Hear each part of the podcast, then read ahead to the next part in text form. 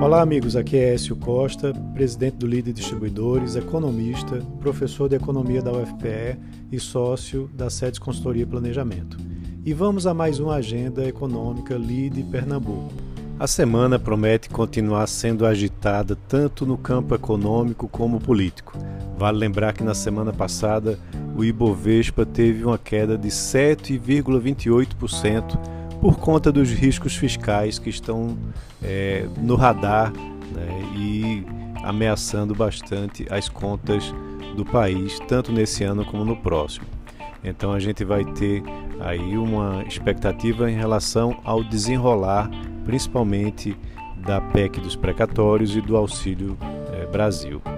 Ao mesmo tempo, teremos divulgações importantes de inflação, emprego e dos dados dos resultados trimestrais das empresas brasileiras. O drible que foi dado aí no teto de gastos para conseguir elevar o valor do Auxílio Brasil, é, que é o antigo Bolsa Família, de 190 reais para 400 reais, fez com que muitos economistas elevassem as projeções para a próxima reunião do Comitê de Política Monetária do Banco Central, que também vai acontecer essa semana, iniciando na terça e se encerrando na quarta. Há um movimento generalizado de instituições revisando suas projeções para a Selic para esse ano e para o ano que vem. Antes havia um consenso de que a Selic iria aumentar em um ponto percentual para 7,25% nessa reunião dessa semana. A aposta agora é que a alta seja de 1,25 a 1,5 ponto percentual. E para o ano que vem, já há estimativas de algumas instituições para que a Selic fique entre 10 e 11%. Isso com o intuito de conter a inflação. Na terça-feira será divulgada a inflação é, medida pelo IPCA 15, já que estava falando, estávamos falando sobre ela, referente ao mês de outubro. A projeção é de que a alta seja um pouco abaixo de 1%, né, mantendo a taxa acumulada em 12 meses em 10%. É, também teremos é, pressões aí por parte dos preços administrados, como a energia elétrica, gasolina e também GLP. Já nos preços livres, os itens industriais, principalmente é, no grupo transportes, como veículos novos e usados, alimentação em casa é, e também nos serviços, deve haver pressão para que você tenha um IPCA 15 mais elevado.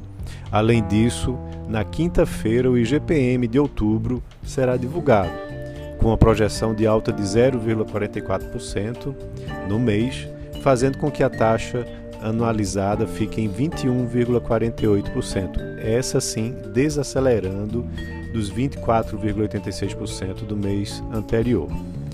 É, teremos resultados do mercado de trabalho já na terça-feira com a divulgação do CAGED de setembro, onde deve se manter aquela uh, expectativa de criação de vagas uh, de empregos formais em linha com os números apresentados nos meses de julho e agosto, na casa dos 300 mil. E na quarta-feira, o IBGE vai divulgar a PNAD contínua, né, com a taxa de desemprego oficial, onde essa também deve manter uma trajetória de queda, recuando de, dos atuais 13,6% para o que o mercado espera em torno de 13,4%. Também teremos divulgação das pesquisas de confiança do empresário e do consumidor pela FGV para o mês de outubro.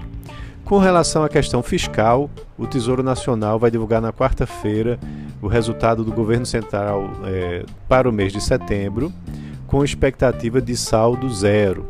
Tá? Então, isso é um número até é, que deve vir positivo.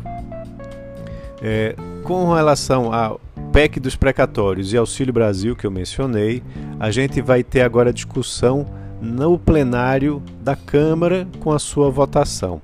É, quando a comissão especial é, aprovou a PEC, definiu 400 reais por mês para 17 milhões de famílias, mas isso pode ainda mudar, né, já que a Câmara, em geral, faz suas alterações. No radar corporativo aí das é, dos resultados dos balanços do terceiro é, trimestre, a gente vai ter uh, uma série de empresas divulgando seus balanços, né, com a Vale e a Petrobras como destaque, mas diversas outras empresas também apresentando. Vale lembrar que a Vale e a Petrobras vão divulgar os seus resultados na quinta-feira, mas há uma série de outras empresas fazendo suas divulgações.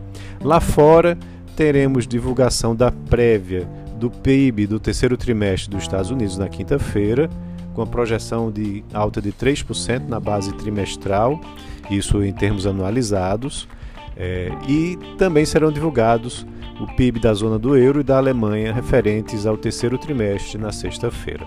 Então é isso, uma agenda bem lotada. Tenham ótimo, tenham todos um ótimo início de semana.